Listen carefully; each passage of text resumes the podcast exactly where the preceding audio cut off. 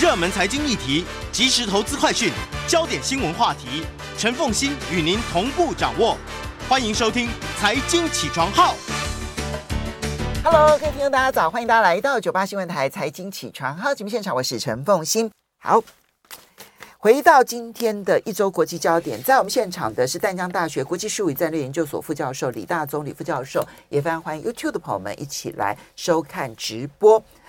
好，G7 会议五月十九号到五月二十一号，七大工业国的广岛峰会。这次日本啊，嗯，岸田文雄真的是用尽他所有的政治能量，嗯，嗯，然后去主办这一次的广岛峰会，也确实办得风风光光的。不只是七大国家的领袖通通参加，他另外邀请的，不管是巴西的总统啦、印度的总理啦，还有这个南非吧，哈，我记得南，呃，呃。嗯呃，是澳洲、澳洲、哦、澳洲跟韩国，嗯，还有包括了非洲的代表以及南太平洋的代表，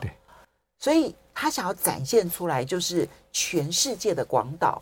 其实他的，我认为他是成功的，所以他的民调也确实有回升。是，但是要怎么去观察 G7 这个会议呢？对，因为 G7 这一次啊，日本我觉得真的是卯足了全劲，因为让它成为一个全球注目的焦点啊。因为今年日本就是轮值主席国哈，所以这次广岛峰会，老实说，在召开之前，其实全球的这个呃目光已经有聚焦在那边。那也一如大家所预料，外界最关心的是 G7 里面所讨论的一些重点。那如果是以那个会后的产物来看的话，我们当然看到这一次有所谓的 G7 的呃这个。呃，广岛领袖它是一个公报，还不只是一个联合声明。那至于联合声明就有好几份，那洋洋洒洒，有的是讲经济、核武裁减、嗯、呃，洁净能源、什么全球食物安全等等。但是最重要的还是这一份，呃，G7 的广岛领袖公报，大概有六十七个段落。那里面的确很多是聚焦在他们共同的愿景，尤其是包括如何去处理跟中国大陆的关系，这是大家所最关注的一个地方。嗯。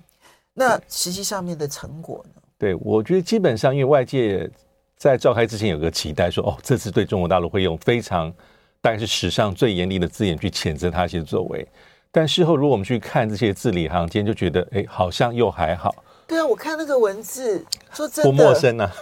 那些文字 就不断强调说，我们要合作，对对对啊，我们不脱钩，我们不寻求打压中国的经济发展，对啊，我们只是要去风险化。然后我们要强化自己应对经济胁迫的能力。对，你看不出来他怎么对付中国？我觉得其实这一次让我印呃印象最深的地方是哈，它里面有提到说，我们寻求跟中国大陆建立稳定跟建设性的关系。哦、老实说，这个字眼哈，我觉得在过去四五年当中，只要有美国在的场合里面，我大概很少看到了。嗯，啊，因为大概都是强调一些中国大陆对全球，包括对美国的一些挑战。那但于在这种正面和什么建设性的这个中美关系，或是营造大家跟中国大陆关系，大概在呃川普之前、奥巴马以前的美国政府比较容易出现，而且不意外。但这次又出现这样的字眼，我觉得还是蛮有意思。但是里面还是提到说，哈，这个中国大陆因为经济胁迫。等等等等，我们要面临它的挑战，我们要呃强化韧性，减少关键供应链的一个过度依赖。但是我们看不脱，我们不寻求脱钩，我们只是寻求去风险化。嗯，它是用另外一个方式去代替的这个非常敏感的字眼。嗯，也意思是，我觉得它有点呃稍微收收手一些些，稍微踩了一些刹车，这这个一点点。那我们看苏利文的讲话也很有趣，他直接讲。他补充说：“我们 G7 对北京的政策做法，并不是与中国为敌，不是为了要伤害中国，也不是为了阻碍中国的经济进步跟发展。其实这一点听起来，这些语调也不陌生啊。比如说这两年，当拜登政府跟中国大陆打交道的时候，他也是提到什么‘四不一无意’，都有类似的味道存在。那这个是一个，当然里面还是会提到，比如说香港、东海、南海。”这样的议题，其实在过去的 G7 的峰会里面有触及。那这次香港的议题里面，他又提到基本法跟中英联合声明。嗯那我觉得有意思的地方是在他提台海。嗯，那提台海，当然这个地这个段落就会被我们媒体所特意去，当然很重视了。就台湾会刻意放大这个，一定会放大。但是仔细去看他的讲法是重申台海和平稳定的重要性不可或缺。我们在台湾议题上没有改变。基本立场没有改变，呃，呼吁和平解决两岸问题。老实说，这样的段落哈，我大概有查一下，大概从二零二零年五月之后，大概 G7 的外长会议跟领袖峰会，大概都有这样基本的提法，尤其是呃台海的和平稳定，嗯，这也包括只要美国参与的场合，不管是双边多边，都有类似的字眼。那至于会不会会提到说和平解决两岸问题，那就不一定每次都有，但这一次还是个蛮全面的提法。哦，和平解决两岸问题。对。放到这个里面，对，所以整体来看的话，我并不觉得说在这个议题上有用字遣词有特别严厉。当然，你这个后面的意涵，但是 G7 们摆出个阵仗，是我们对中政策是协调的，是经过统一的，我们有凝聚共识，一起去应应中国大陆对我们的挑战。它并不会使用很赤裸的威胁，它顶多使用是经济上的一些胁迫作为。这是在谈到这个。中国大陆部分，那至于乌克兰，大概也不意外了，就是严厉谴责俄罗斯，啊，那后续支持乌克兰，这是 G7 这几个国家的一个共同做法。那至于那些，因为这次是扩大峰会，至于像巴西，他最新的一个呃总统鲁拉的想法，他对这些也有一些他自己的意见了。他邀请了巴西的总统鲁拉到现场，但是鲁拉看起来跟 G7 的。这个这个调性是完全不 同调。好，不过嗯，等一下我们会谈泽伦斯基参加了这个广岛峰会啊，所以我们等一下会在这个部分好好谈乌克兰的部分。不过我觉得这一次呢结束了之后，G7 结束了之后，你会发现就是七个国家对中国大陆的态度恐怕并不一致，或者至少中国大陆知道说不一致。所以呢，美国很乐观的认为中美关系。有机会在很短的时间之内要解冻，嗯，好，是这个是美国的期待。对，中国大陆虽然给了一个软钉子，但也没有全面的否认，是哈，是。但是呢，他就特别的针对英国跟日本，所以他召见了这个日本的驻华大使，对。然后呢，同时呢，也向英国提出了一些针锋相对的抗议。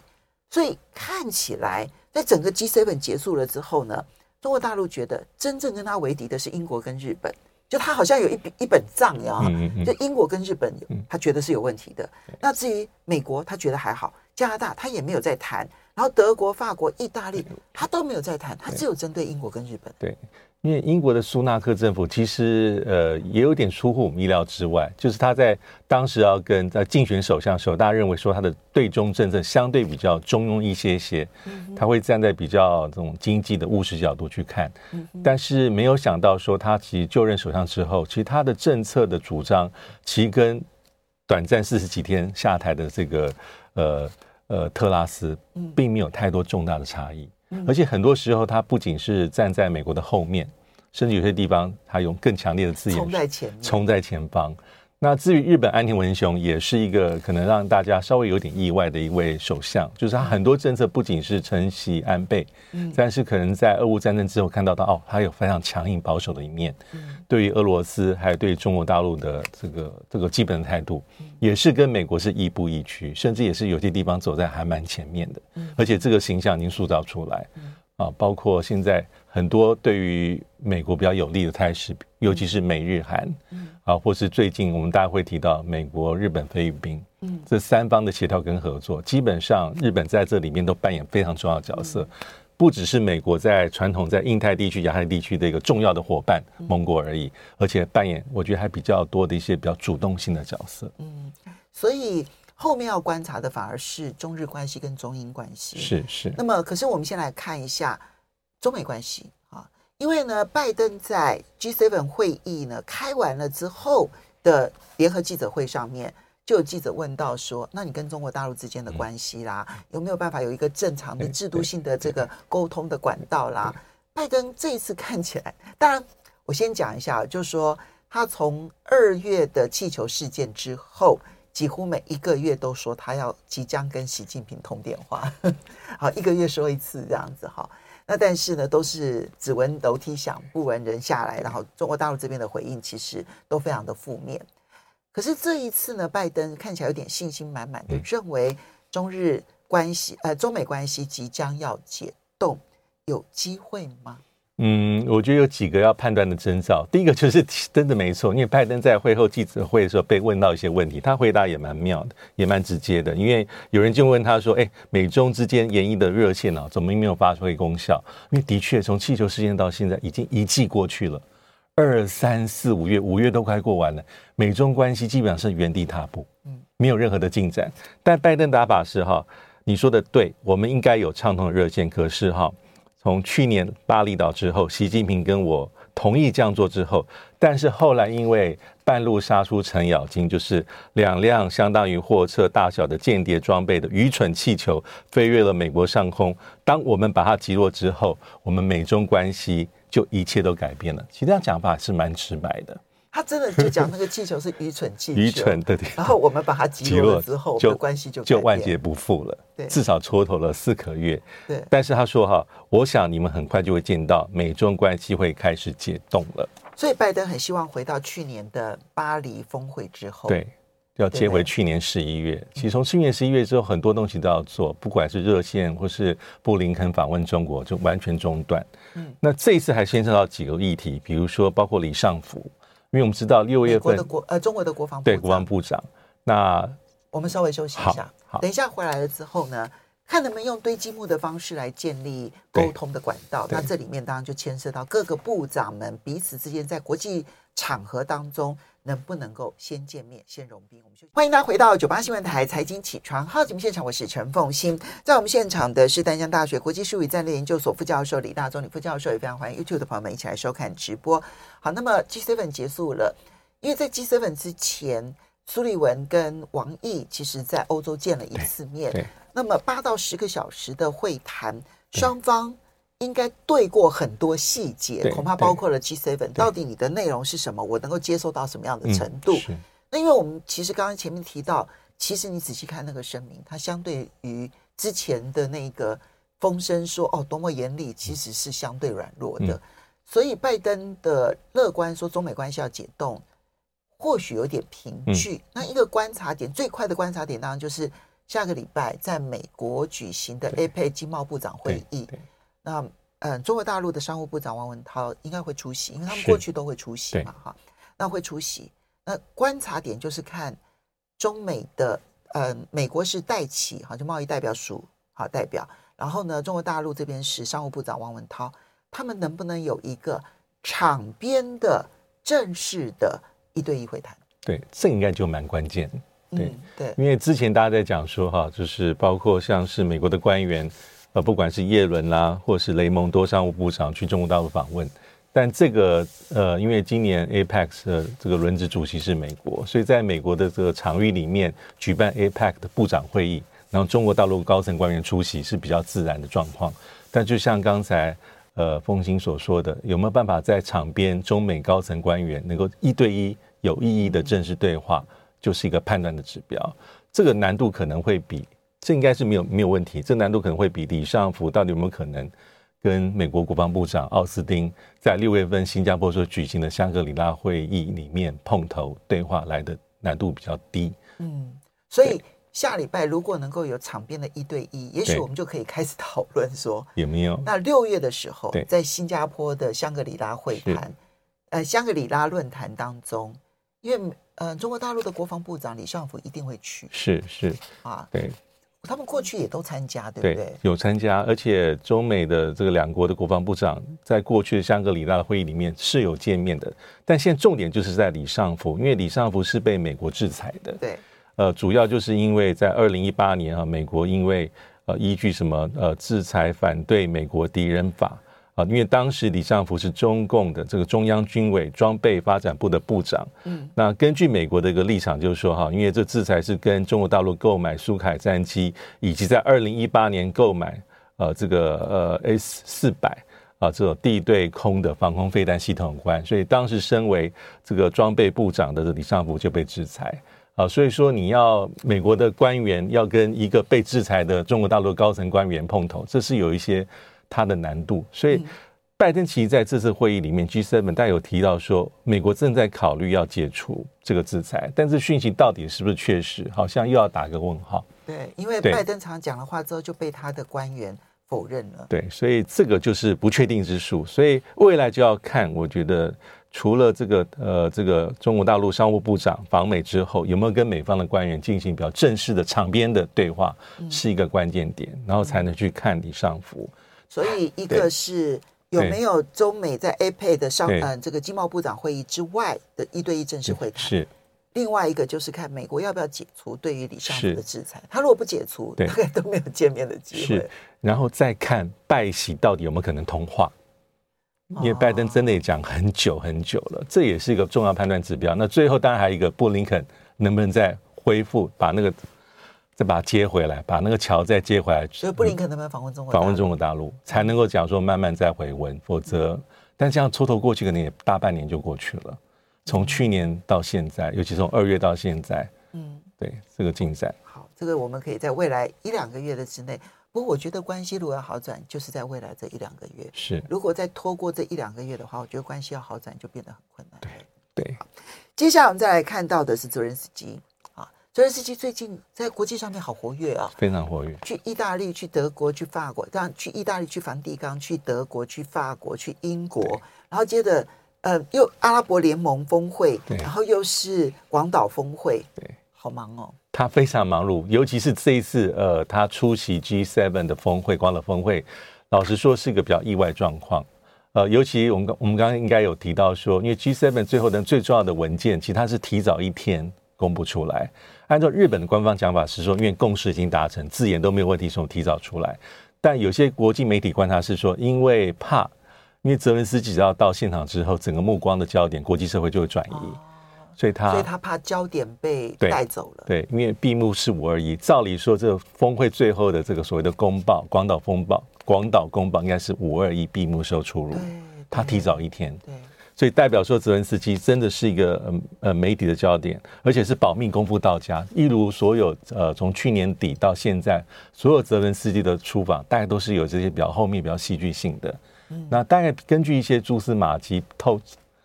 呃透露出来，但日本角色关键，因为他是地主国，他一定要邀请或同意。那的确，岸田文雄在上一次访问基辅的时候，有当面邀请泽伦斯基，但是当时的讯息是说视讯会议为主，还没有判断说，哎，他一定会出席。对，那日本在后面，我觉得扮演很重要的角色，但同时，我相信美国是高度的支持。嗯，也非常欢迎。那还有一个角色比较意外是法国，嗯，因为法国这次泽连斯基坐的专机飞机是法国提供的，看起来好像是泽伦斯基去法国访问的时候当面开口要求。这这个这个画面其实大家也很难想象，因为根据媒体讲说，可能是五月十八号泽伦斯基当场向法国总统提出要求，说我希望出席，希望能够请法国帮他准备一下。这相关的一些运输的安排，那对马克龙而言，何乐而不为？因为泽伦斯基他可以跟意大利，嗯、可以跟法国，可以跟德国，可以跟英国开口。对，我相信任何一个国家都会答应，都会答应，尤其是英国，对，跟意大利，对，对不对？哈，但他刻意挑选最积极协调谈判的马克宏，而且是俄乌战争发生之后，其实泽伦斯基是骂过马克宏的，因为那时候马克宏希望能够。跟普京协谈，然后呢，希望能够结束战争，所以他那时候还骂过马克宏。我觉得这一个请托的举动非常有意思，真的很有意思。呃，后面可能很多的原因，但最后，但马克宏非常乐意。对，所以他坐的他的飞机，像刚才所提到，五月十九号先去沙乌地阿拉伯参加阿盟的峰会，嗯，马上再转进到五月二十，马上就去了广岛。那一去一进到广岛，其实就是媒体注目的焦点。嗯 日本的媒体还有日本的警，根据报载了，日本的这个警察单位，但是在前一天得到消息，也是如临大敌。因为本来 G7 的维安就是高，高最高规格。那泽连斯基是交战国的领导者，那当然也是把这整个维安再度的强化。那的确哈，泽连斯基这一次去 G7 也有他的一些考量，当然是对内明星士气，对外也有国际宣传，跟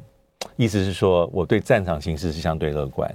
我才能够到外面跑透透，嗯，也是一个。那对日本来说，当然对岸田文雄来说也是一个加分呢、啊。双方都是加分，因为日本是非常非常支持乌克兰的。对，然后再加上刚才凤馨所提到，有两个国家也很关键，就是在扩大邀请对象里面有两个立场在俄乌战争里面都走自己道路的，一个是巴西的鲁拉，一个是这个印度的总理啊，印度的总理呃莫迪。那这两位莫迪是有见到，但鲁拉在这次的场合里面，他跟这个按这个泽连斯基并没有碰头，而且鲁拉在这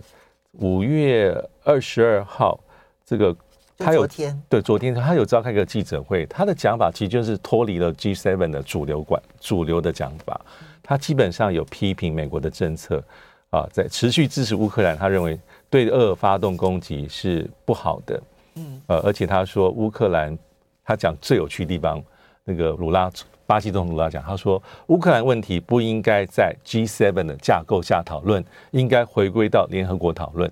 这个讲法到底对或不对呢？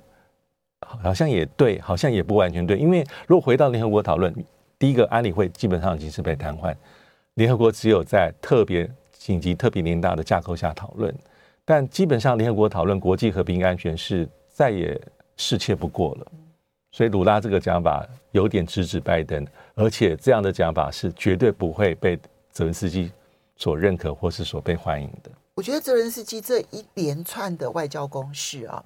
在国际社、国际、国际、国际的这个讨论度上面，再掀起一波乌克兰的这个对大家的呃，大家对乌克兰的关注，我觉得这个是对的哈。然后另外呢，他在军事援助上面，他得到了更多的军事援助，这是毫无疑问的。尤其是美国现在同意他的盟友可以提供 F 十六战机。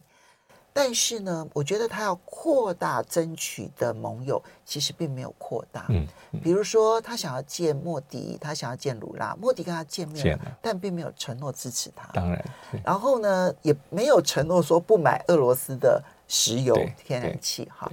那么，嗯，鲁拉是甚至于连他都不愿意见。对，好，我觉得鲁拉这个个性很强。哈，在阿拉伯联盟峰会他出席了，可是你看到现场。很多人是直接把耳机就给拿掉了，就表示说我其实连听都不想听了。那显然他也没有得到阿拉伯联盟，所以他要扩大被支持，就扩大支持的国家来讲，我觉得。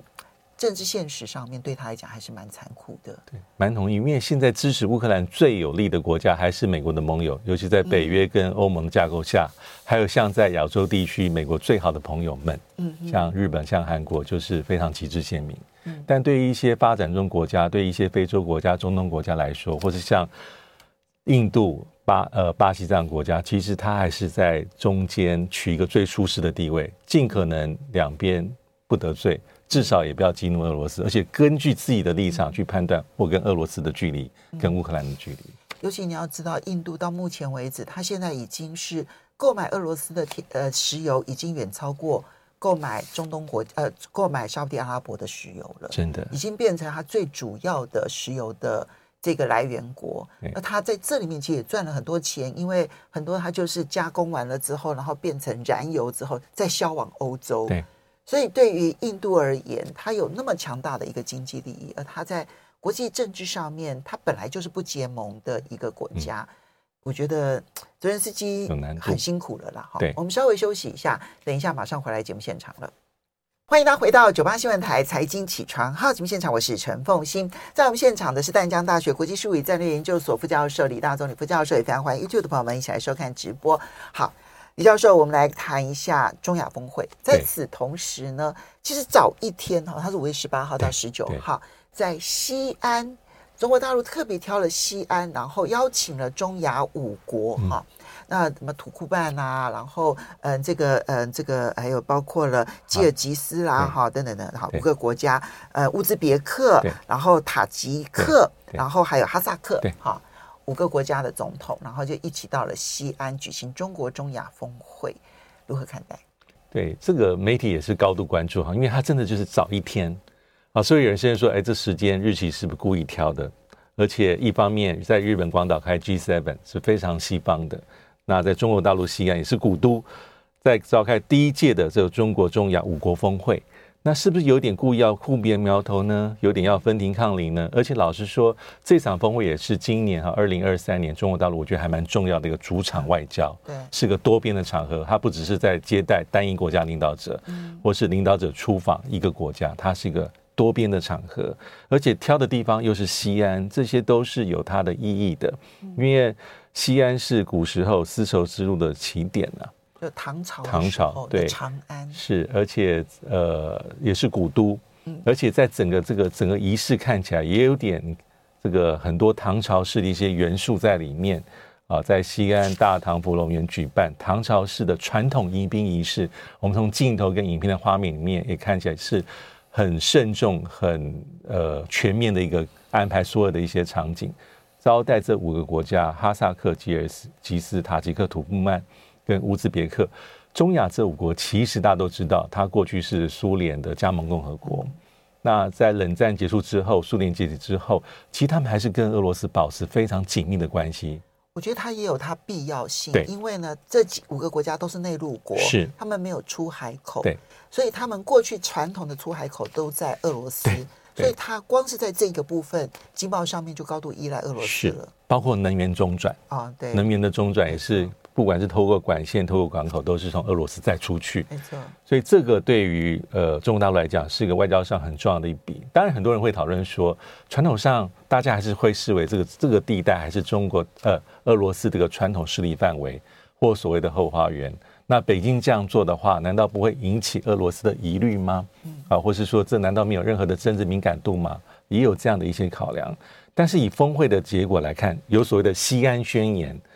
西安宣言里面哈谈到最多的字眼是合作，还有发展。那 比较明显的地方是，呃，就制度化建立了中国中亚这个元首峰会的机制，是每两年举办一次。嗯，这一次在西安，下次就是在二零二五年在哈萨克举行。这是个蛮具体的一个成果。还有中国大陆有承诺说要提供中亚国家两百六十亿人民币的融资和援助，这也是很具体的。然后也跟呃哈萨克签订了互相免签的协定，所以哈萨克等于是在这个地带里面第一个跟北京签互相免签的国家，相互免签，这是一个蛮实际的一个一个一个成果。这个往来新疆跟哈萨克影响就大了。对，所以中国大陆我觉得后面带有很复杂的一些考量在，我觉得不外乎是地缘政治、地缘经济啊，包括“一带一路”，还有一些反恐的一些考量，比如说习近平在。专题演讲里面，在这次峰会里面的专题演讲，他有提到几个重点。他很明白讲说，反对外部势力干涉这个地区的内政，啊，意有所指。反对任何国家策动颜色革命，反对我们要保持对第三势力、第三股势力的三股势力的零容忍啊，比如说什么极端啦、恐怖啦等等等等。那他也提到，但很重要的地方是，在这个习近平的谈话，还有这个所谓的西安宣言里面。他其实避谈了包括乌克兰战争，也没有提到所谓的俄罗斯，他把这个地方敏感的议题暂时把它拿掉。那一带一路当然很重要，而且我们知道还有个重点就是，当年在十年前，将近十年前，习近平就是在哈萨克选择为一个他对外抛出一带一路倡议的地点，他的演讲就在哈萨克啊，将近在十年前，对，二零一三年的时候。那这几个国家基本上都跟中国大陆签了一带一路的相关的倡议跟文件或是备忘录啊，不管是塔吉克、哈萨克是在二零一四年，乌兹别克是在二零一五年签了这个经贸合作议定书，土库曼是在二零二三年，说才刚没签多久，而且是以经贸上来讲，中亚五国跟中国大陆的二零二二年的经贸双边七百亿美金以上，已经比前一年成长蛮多的。那累积的这个直接投资，中国大陆带有一百多亿美金啊，当然还有很大的一个发挥的空间。所以我觉得，而且大家仔细看，哈萨克就是中国大陆在中亚的最大贸易伙伴，所以下次在哈萨克主席举行。那中国大陆是土库曼跟乌兹别克最大的贸易伙伴，啊、都是对。但对俄罗斯来讲，还是不能小看它的传统影响力。就像刚所提到的，俄罗斯到目前为止还是吉尔吉斯跟塔吉克的最大贸易伙伴。对。我觉得他这里面，你看到他的宣言当中哦，洋洋洒洒五十几项哦。对，当然有经贸的，有投资的。可是我发现交通运输的好多项是，而且这个交通运输除了原本就已经在这个准备要做的中吉乌公路之外，然后呃中吉乌铁路啦，然后还有包括了这些，他甚至于希望能够中亚直接连接到东南亚。嗯，我就所以所以我觉得交通建设对对于这一些国家成为跟中国大陆更紧密的经贸关系这件事情上面。未来恐怕会有很大的想象空间。对，那你从这里面去想中国大陆对新疆的定调，嗯，因为这些国家稳定，其实新疆的稳定大概就更可以期待，对，对不对？它也有，所以也有这，这里面恐怕也有这样的考量。对，不过最后我们来看一下阿拉伯联盟峰会。对，阿拉伯联盟峰会 也是在这个时候举行，在沙乌地阿拉伯的吉达举行。这一次最特别的就是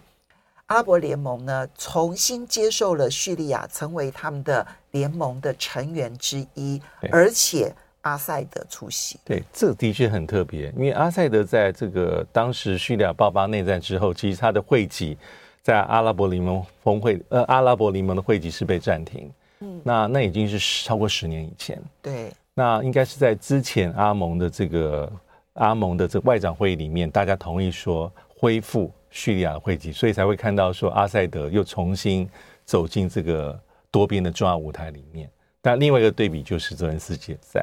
因为阿拉伯联盟还是一个蛮重要的区域性的国际组织，呃，一九四五年成立，啊，然后到现在有二十二个会员国，也有七个观察员。那大家比较关心的地方是在俄乌战争里面，他们所站的立场，老实说是比较在中间，有点是不得罪两边，两面讨好，不激怒俄罗斯。这里面角色沙乌地阿拉伯也非常明显，因为沙乌地阿拉伯是呃，基本上他们是同意说哈，呃，主权独立、领土完整，也曾经要求无条件撤军。比如说最重要的一个呃联合国大会的投票，在今年大概二三月的时候。当时投票有一百四十一个国家支持，因为投票里面的这个议案的重点是无条件撤军、跟主权独立、跟领土完整，就七票反对。因为联合国一百九十三个会员国反对的里面的唯一的阿拉伯联盟的成员就是叙利亚。嗯，那有三十二个国家是弃权。我代查了一下，基本上这二十二个会员国阿拉伯联盟里面，除了叙利亚之外，大概都投支持票。嗯。但是只要是联合国的议案是要对俄罗斯做制裁，他们头发就不同，可能会站在比较多是所谓的弃权。所以他们同意撤军，但是呢，对于制裁这件事情，他们就不讲话了。对，嗯，但人道援助是 OK 的。比如说沙利阿伯的这个王储，呃，在去年其实跟泽连斯基通过电话，在十月的时候提供大概有四五亿美金的一个支援。那今年其实啊，三月二月份的时候，沙乌地的外交大臣才访问过乌克兰哦，把这个在四五亿美金的支持文件化。好的，对，好，这个值值得观察啦。我觉得这个整个的中东地区呢，其实变化还非常的大。非常谢谢李大中教授，谢谢。